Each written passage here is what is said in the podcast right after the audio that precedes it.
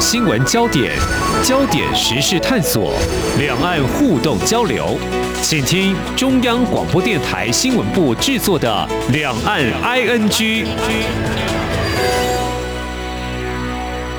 听众朋友您好，我是黄丽杰，欢迎收听三十分钟两岸 ING。我们在今天呢，要来关注的焦点还是台积电的海外布局哦。我们知道，除了在美国亚利桑那州的投资设厂，目前新建中的第一期的工程预计会在二零二四年量产四纳米，那么新建第二期的工程预计也会在二零二六年开始生产三纳米的制程。我们呃，透过媒体很多的报道，知道这两期的工程总投资金额大概是四百亿美元，那么是美国史上规模最大的外国直接投资案之一。那么美国也相当的重视，因为自从这个晶片法案生效之后呢，美国呢希望这个制造能够回流，这是一个焦点之一。不过接下来今天我们要重点关注的是台积电，同时也积极在日本的熊本投资布局的进展了哦，投资总额大概是八十六亿美元，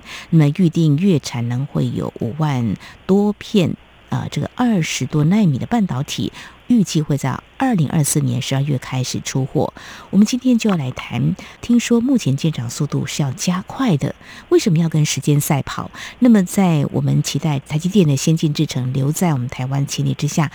这次的。台日呢是合资建厂这样的模式，后续对这半导体的产业的发展，当然可能还有一些需求，呃，人才面的部分可能会造成哪些影响？我们在今天特别邀请《财经双周刊》孙荣平来观察探讨，非常欢迎主编，你好。嗯、呃，你好，各位听众朋友，大家好。嗯，台制的合资就台积电到底考虑哪些条件？或许日本呢，它的需求也是我们可以关注的。这个部分的话，主编是不是跟我们谈一下，让大家更有概念？因为大家也比较好奇，像美国亚利桑那州是一个沙漠，为什么选在那个地方？那熊本为什么会是台积电会点头答应的呢？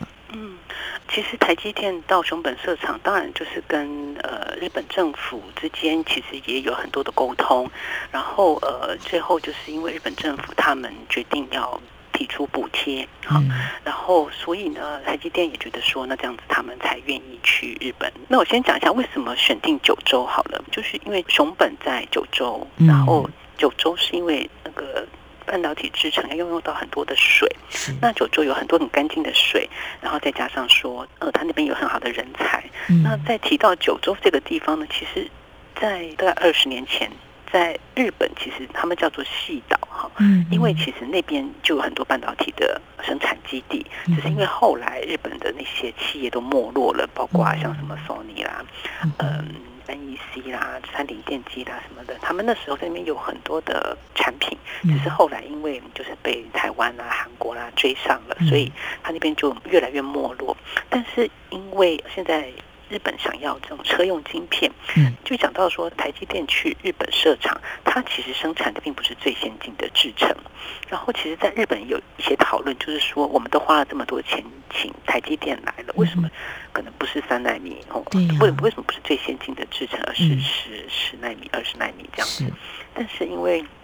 他们的考量就是说，这是车用晶片要用的。那你知道日本是车的大国嘛？没错。然后其实九州他们以前也叫做车岛，就是说有很多的车厂都在那边有据点，所以就是。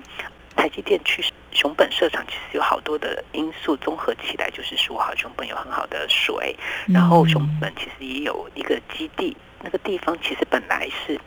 熊本菊阳町，他们为了。二十年前，本来以为 Sony 会在那边扩厂，所以先保留的地，哦、结果 Sony 没有扩厂，一直保留到现在。哦、正好这回给台积电。对，嗯，所以这个土地很重要，没有错，水也很重要，这些都具备了。好好。对对对，就是台积电在熊本设厂的一个背景的因素，嗯、大致是这样。好，非常谢谢主编告诉我们，日本半导体。没落了哦，所以如果他要抢快的话，他又是一个汽车的制造大国，所以要赶快嘛哈。所以我们看到就是一些相关报道，包括《财经双周刊》也关注，哇，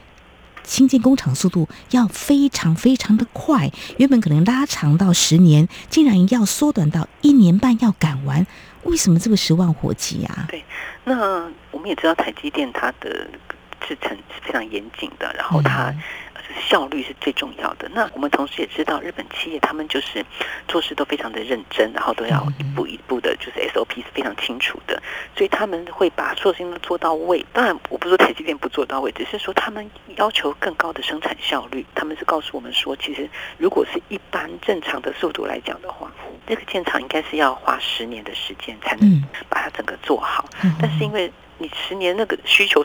实在太不够了嘛？是对，然后可能科技也不晓得进步到哪里去了，所以他们就要求是说要在一年半之内做好。所以对日本人来讲，真的是压力非常的大，只好日夜的赶工。就是我们特派记者有特别到现场去嘛，嗯、你可以看到晚上十二点还是灯火通明，哦、就是真的是日夜赶工。然后还有就是把起重机啊什么，就是一些工具全部都调到。台积电的厂，就像台湾那时候在造台积电厂的时候，嗯、工人也非常短缺嘛，就是因为台积电就是把所有人都吸走了，而且他可能就高薪，把所有人都吸走了。嗯、那在熊本也发生同样的事情，嗯、所以他们要在一年半之内赶工，呃，完成。我们就有访问到当地的业者，就是说他们甚至还有听说，就是。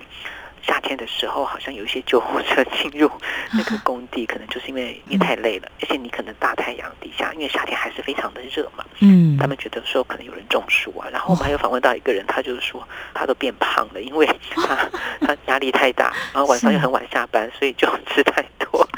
这这都是小事了，但是就是说，嗯，这样的一个制程，真的让日本人见识到台积电的效率跟速度。那当然不得不完工了，也使命必达这样子。嗯。嗯，我想日本是真的要台积电在。这边设厂哈，那这样的一个制成，呃，虽然不是最先进，但是却符合日本的这个产业需求，这才是重点哦。那当然，这个速度一定要拼哦。这对日本来说，嗯，跟台积电的一个合作呢，大概是打破过去一些先例。不过，日本人本来就是还蛮兢兢业业的，这种认真的精神，我想跟我们台积电大家都是同样的这种认真的精神哦。对，呃，强强两相结合，应该可以预见未来的合作，应该速度感台湾更快。好，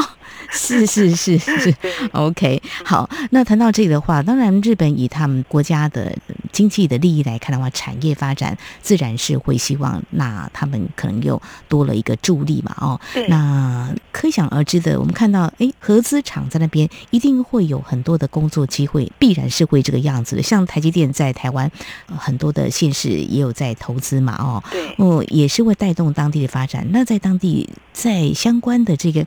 人才的部分，我比较好奇，因为刚才主编你有提到，就说他们已经没落了半导体，那人才还在吗？不在了，讲这样实在有一点太，但是但是因为人才其实在哪里都是，其实，在台湾也是一样，很多很多企业就在抱怨说台积电又高薪把好的人才都挖走了嘛，在台湾也是一样。那在日本的情况其实也是一样，尤其是在熊本，就是九州本来就大家如果去日本，可能第一首选就是去东京嘛，去本州那里，因为那边是最繁华的。那九州当然就没有像东京那么繁华，那熊本又比较偏远一点。他在那边要找到这么多的人才，本来就不容易，就是连日本企业都不是那么容易争到人才，而且他们的人才是要有这种半导体制成啦、电子工学啦、什么工厂自动化这种，就是理工的人才真的是很难，这种人才本来就比较难找，然后又是在熊本。而且熊本呢，他们其实那个地方，他们有统计过，就是大概有呃六成的人，就是上大学就会离开熊本了，到本州啦，到各个地方这样子。那本来人才就不够，但是在那个附近其实有半导体园区了哈，但是他们的薪水其实就没有台积电给的那么高。我们有去统计，就是在熊本，他们其实薪资大概是。如果是五十人以上的企业的话，在熊本的企业大概平均薪资只有十九万，就起薪啦。大学毕业的工程师起薪只有十九万日元，但是台积电给的薪水是大学毕业生起薪是二十八万，好，然后硕士三十二万，博士三十六万，我都说日元了哈，嗯，这个就是没办法比啦，所以让当地的。一些企业都非常紧张，觉得说我的人才一定会被挖走。就算是这样，但是台积电可能还是很不容易争到人，因为这样的人才人才真的是非常短缺。然后像熊本大学，他也觉得说这样人才一定不够，所以他要开设课程。哦，可是问题是他开设课程是 呃，会不会广播晋级？他十年后才会每年培育一百四十个。的毕业生呢，二零二四年以后才会有这样的课程，所以真的来不及，只是说就只能这样了。提到这个，这个产业的发展真的是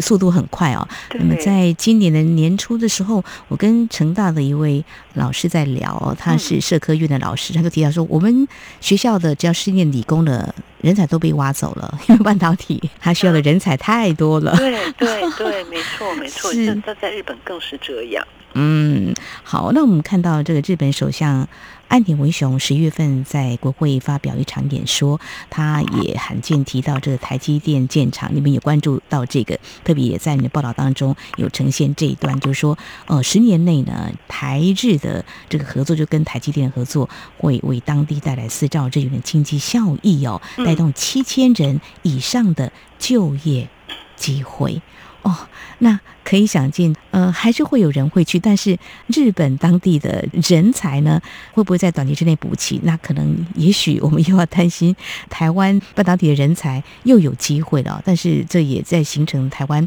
会去思考人才怎么样去揽才或留才的问题哈。呃，这个是还非常严肃哦。不管怎么说，在当地会创造他们的就业机会啦。那即便日本现在才开始起步要培养他们的人才。但是这终究是台日合资或呃，我们开始有不一样的合作的模式哦。那台积电去那边，当然我们会观察它后续的人才部分，那可能还会有什么样的挑战呢？就是人才之外，嗯，台湾人很会的，就是炒地皮。啊，没有，就是投资啦，房地产投资。其实呃，不光是台湾人，当然日本人那边其实现在那边的土地也涨起来了，但是那是因为真的太缺地，因为嗯、呃，有的是可能日本当地的供应链，他们要找地方来设厂，他们要买地来盖厂房，那有一些是呃公寓的开发商。就是他们要买地来盖出租的公寓，好，但是现在这些地都很难找，因为那边其实真的是比较乡下的地方，很多都是农地，你农地要变更成工业用地，其实就要花一段时间。那你是不是全部都能变更完成？这个也有疑虑，因为他们还是有当地的农业政策嘛，哈。是。那好，就算是你真的变更成功了，可能就是一两年以后，那是不是来得及？那真的是问题。那无论如何，现在土地已经涨起来了，而且涨起来了。可能就是有些人他还不愿意卖，因为他我觉得我接下来会涨更多，嗯，所以就是就变成说是有行无市嘛，反正就是现在真的是大家就会洗手了，好这样，好，那就是地不够的问题之外，就是那住的地方也不够，因为那个地方本来就没有什么人要去啊，不会有那么多的出租的公寓或者是宿舍给人家，所以就是住的问题，这个会是一个蛮严重的问题，因为。台积电自己来自台湾的员工就有三百二十个人，因为他是跟索尼呃索尼一起合资的，那索尼也会有呃大概两百个人。嗯，要进驻到那里，然后还有其他外县市来的员工，好，所以加起来他们是觉得说这个问题应该是蛮严重的，就是人才之外，住的地方其实也会是一个问题。然后住的地方人这么多，我都要上班的话，我的交通也是一个问题，因为那个地方真的是一个比较偏僻的地方，它根本没有。很方便的地铁啦，或者是呃交通工具。那以前大家都开车上班，所以塞车就非常严重。他就只好开了很多这个通勤的巴士。问题这个通勤巴士人又很多，所以我们就排到就是长长的人龙，就是就要等上巴士。然后只是我们就访问到等车的人，他们就说这个呃冬天下雨的时候就真的很辛苦，因为要等公车很累。但是就是这个交通的问题，可能就真的没有办法啊。那当然，他们县政府也想要赶快解决这个问题，所以他们有打算要在那边设一个站。好，但是这个也是，就算是进行顺利的话，可能要新开的道路也要到二六年度，现在才二二年度哦。然后你再开这个地铁。铁路的话也是需要时间，嗯、所以这个交通也是一个问题。那我们还看到一个问题，就是跟人才有关系，嗯、就是说，好，今天我去上班，那我的小孩怎么办？是那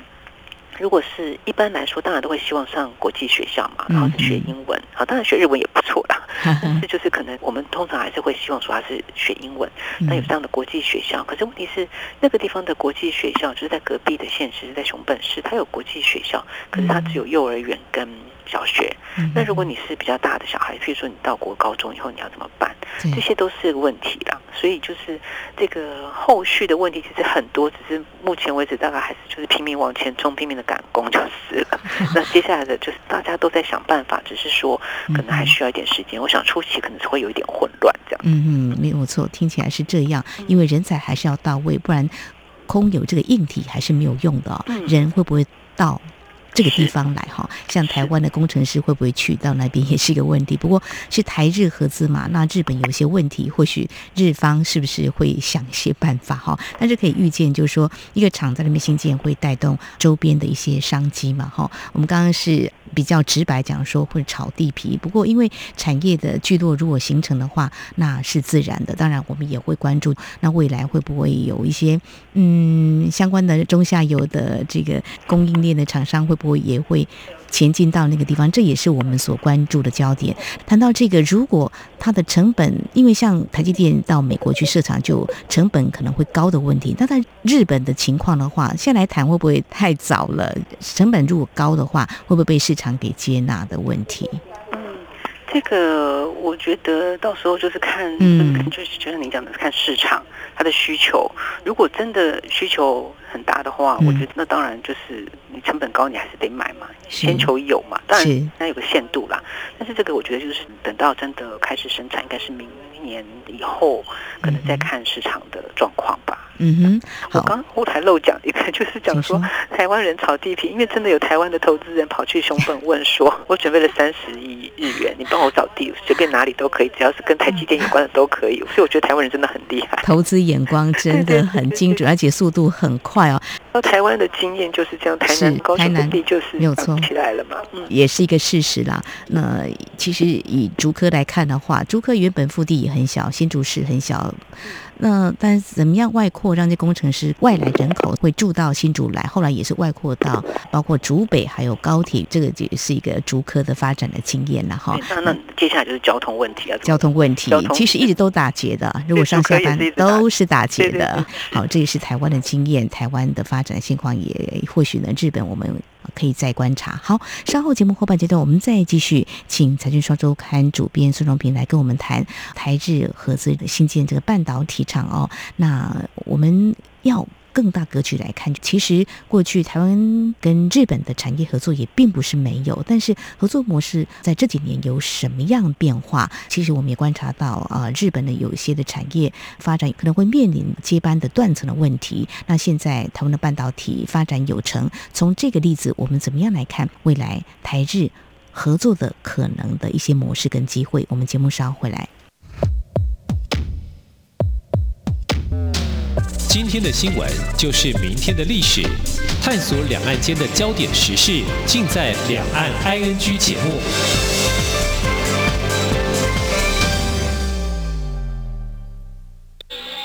这里是中央广播电台台湾之音。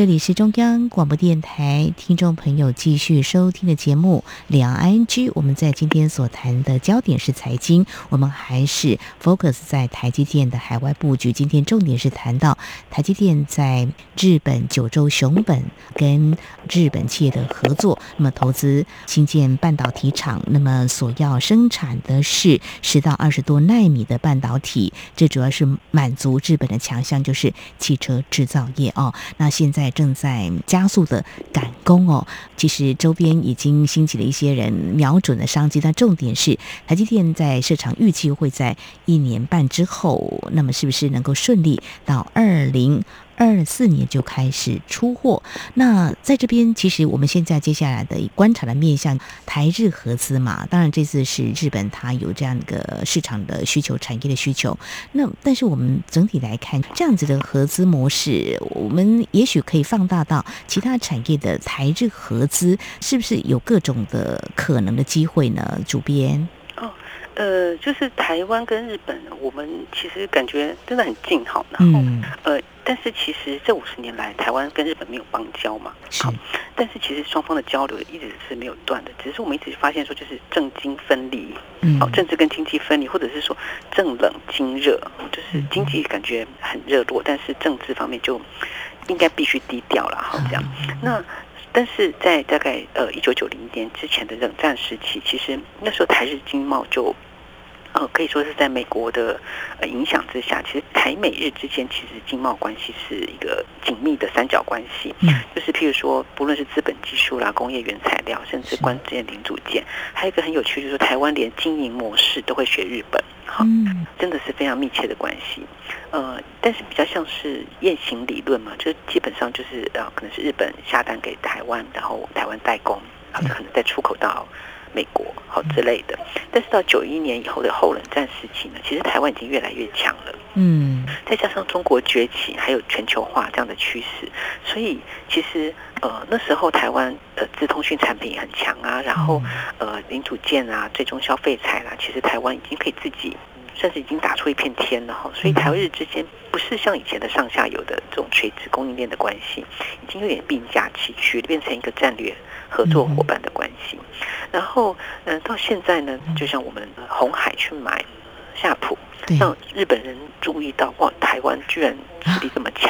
那更不用说这次的台积电去日本投资。然后，其实我们有去看台日这十年来的投资并购的件数。呃，我们都觉得日本比台湾强嘛，所以也没错。在过去十年来，日本投资并购台湾的企业件数大概平均每年有十五件。可是比较跟其他国家不一样的就是，譬如说东南亚国家就会是日本买东南亚国家的企业，但是不会有东南亚国家的企业去买日本的企业，就它只是一面倒的。但是台湾的话呢，是双边都有。其实过去十年，台湾投资并购日本企业的件数每年也差不多有九件，这是我还蛮惊讶，就是说其实还蛮多。的只是有很多，或许它没有那么大，不像是呃夏普、红海这么在媒体版面，所以我们比较清楚。是呃，主编，那我们买日本的企业，大部分主要集中在哪些产业呢？台湾买日本企业，就是像我们看到的，就是还是以这个资通讯，像夏普呃半导体没错，就是半导体啦，或者是呃一些还是不外乎是什么光电啊、化学媒体，当然还是比较少，但是就是说我们已经看到。日本企业，尤其在现在，日本企业他们因为我们看到都很大，他们有时候想要分拆出去，他们就是要集中，哈，就像呃武田制药把合力他们那个业务分拆出去一样，就是他把那个分拆之后呢，然后呃台湾企业就会想说，那你不要的，但是我当做是宝啊，我就把它买下来，或者是投资它。嗯嗯嗯，再加上说，日本企业现在有很多就是面临高龄化的问题，没有人继承，所以他们也需要就是希望就是没有人经营就干脆把它卖掉。那所以台湾就会去买这样的企业。那但是就像您刚刚讲的，可能领域还是比较多是在跟半导体或者是光电或者是电子产品制造相关的啊，就是因为这是台湾比较需要的，台湾想要加强的，想要这个就是在进一步更上一层楼的领域这样子，是。对。目前我们看到的主要是这样。那至于日本买台湾呢？其实以前也还是多半是科技业啊，像什么呃日本电产买的超重科技啦，或者是说像东芝半导体，他买了这个光宝科技的固态硬碟业务啦，这样。那但是有趣的是说，最近几年能源是非常重要的一个项目。我们就说二零二五要飞核家园嘛，然后其实我们就很推这个离岸风电，但是其实在日本的离岸风电，他们太阳光电其实做的还蛮早的，但是离岸风电我们走在比较前面，那他们想要学台湾的经验，所以像很多的像捷热能源啊、玩红就是商社啊，或者是说有双日、中国电力，就是他们。商社加电力公司加能源公司一起来投资台湾的离岸风电的电厂，或者是说，呃，像三井物产，它也是投资玉山能源台湾，就是他们看到台湾能源产业，他们想学习呃经验，好，然后经验知识，然后也或许放在日本，也或许以后进军到东南亚，就是这是我们看到最近很不一样的事情，就是尤其是能源产业这一块。嗯哼哼，好，呃，所以不光只是这个半导体产业合资了哦，不管是并购或是在承接原本的企业啊、呃，这样的发展，在能源的部分，竟然也看到台湾呢是积极在往这方面在做一些推动。日本也看到台湾的经验或是台湾的、呃、这样的一个机会呢，他们也不想错过哦。所以这样子合作，其实对台湾的技术是非常具有相当的这个提升嘛，对不对？对，就是当然我们讲能源，好像台湾走在前面，嗯、但是其实我觉得每一个国家都有它的特性。譬如说，嗯、呃，台湾可能就是动作快，没错，可是就是或许他的思考没有像日本那么缜密。嗯，那但是就是互相互补嘛，我觉得这是一个非常。呃，好的，而且日本其实还是有很多技术，只是看要怎么应用，然后双方一起讨论，其实可以激荡出更多的火花。其实我们是蛮高兴看到这样子的合作方式，然后再加上说，其实。台湾企业是被日本信任的，所以他们很放心的投资，不像你韩国的话，可能你合作结果就韩国就变成你的敌人，那中国甚至就可能把你吃掉。然后再加上三一一大地震，由台湾捐了那么多钱，让日本企业对台湾人一直是觉得说我们是比较厚道，他们比较放心这样子。嗯，这不禁让我。呃，连接到刚才主编所提到的政经分离啊、哦，但是现在其实，嗯，整个国际局势有很大的变化，这也牵动到整个产业的发展。你怎么样定位你自己，又怎么样找一个信赖的伙伴来合作、哦？当在政治面，我们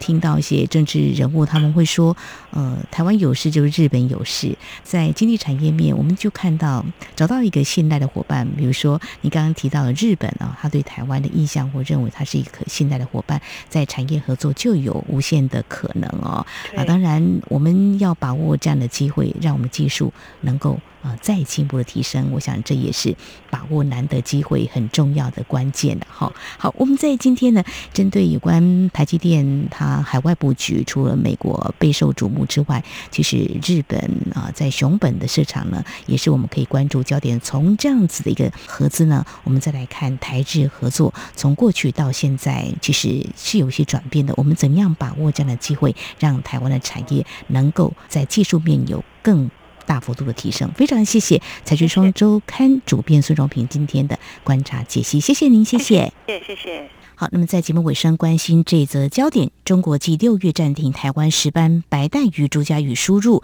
最近农委会调阅了中国海关总署官网资料查证，中国从去年四月起要求全球各国产品输入必须依规定完成注册登记，但是目前台湾有一百多家业者没有获得核准，只有一家获得核准。农委会主委陈吉仲今天特别说明，中国的规定。不仅是针对台湾，是对全世界各国，只要输入相关的食品制品都要做登记。那么，在今年八月一号，中国海关总署跟政府窗口卫福部食药署通知，八月底前必须完成补件，业者也都依照规定在期限内补件完成。但是，中国大陆没有给食药署任何资讯，而是昨天有水产品出口业者告知后，农委会上网查阅确认。一百多家受到影响。陈吉仲强调，中国大陆暂停输入石斑鱼，理由是药检，但是农委会将检验结果提供之后，仍是置之不理。而这次鱿鱼等产品暂停相关业者输入，也没有告知，没有说明理由，而且中国大陆通知台湾业者补件期限是。八月底比其他国家期限的明年六月底严格，用行政管理造成贸易障碍，跟暂停台湾凤梨、石斑鱼输入的样态不同。陈吉仲说，全世界所有食品贸易往来必须透过注册程序，只有中国大陆对全世界做这样的要求，陆续也已经有很多国家反映不符合 WTO 相关的规范。农委会现在期望透过既有管道补件，让业者得以恢复贸易。如果还是禁止台湾业者水产品输入，某个程度上适用贸易障碍减少及影响台湾的贸易，当然不排除就贸易障碍向 WTO 来。进行申诉。至于业者可能会受到冲击，在应用措施方面，陈吉仲表示，首先会透过食药署向对岸海关询问我方可以如何来补欠，并且恢复顺利输出。再者是同步启动对远洋鱼种、养殖鱼种等不同的应用措施。目前的做法，养殖的五仔鱼会以内销为主，远洋鱼种的鱿鱼跟秋刀鱼则是以外销为主。好，那么以上就是今天两岸局节目，非常感谢听众朋友您的收听，王丽姐祝福您，我们下次同时间空中再会。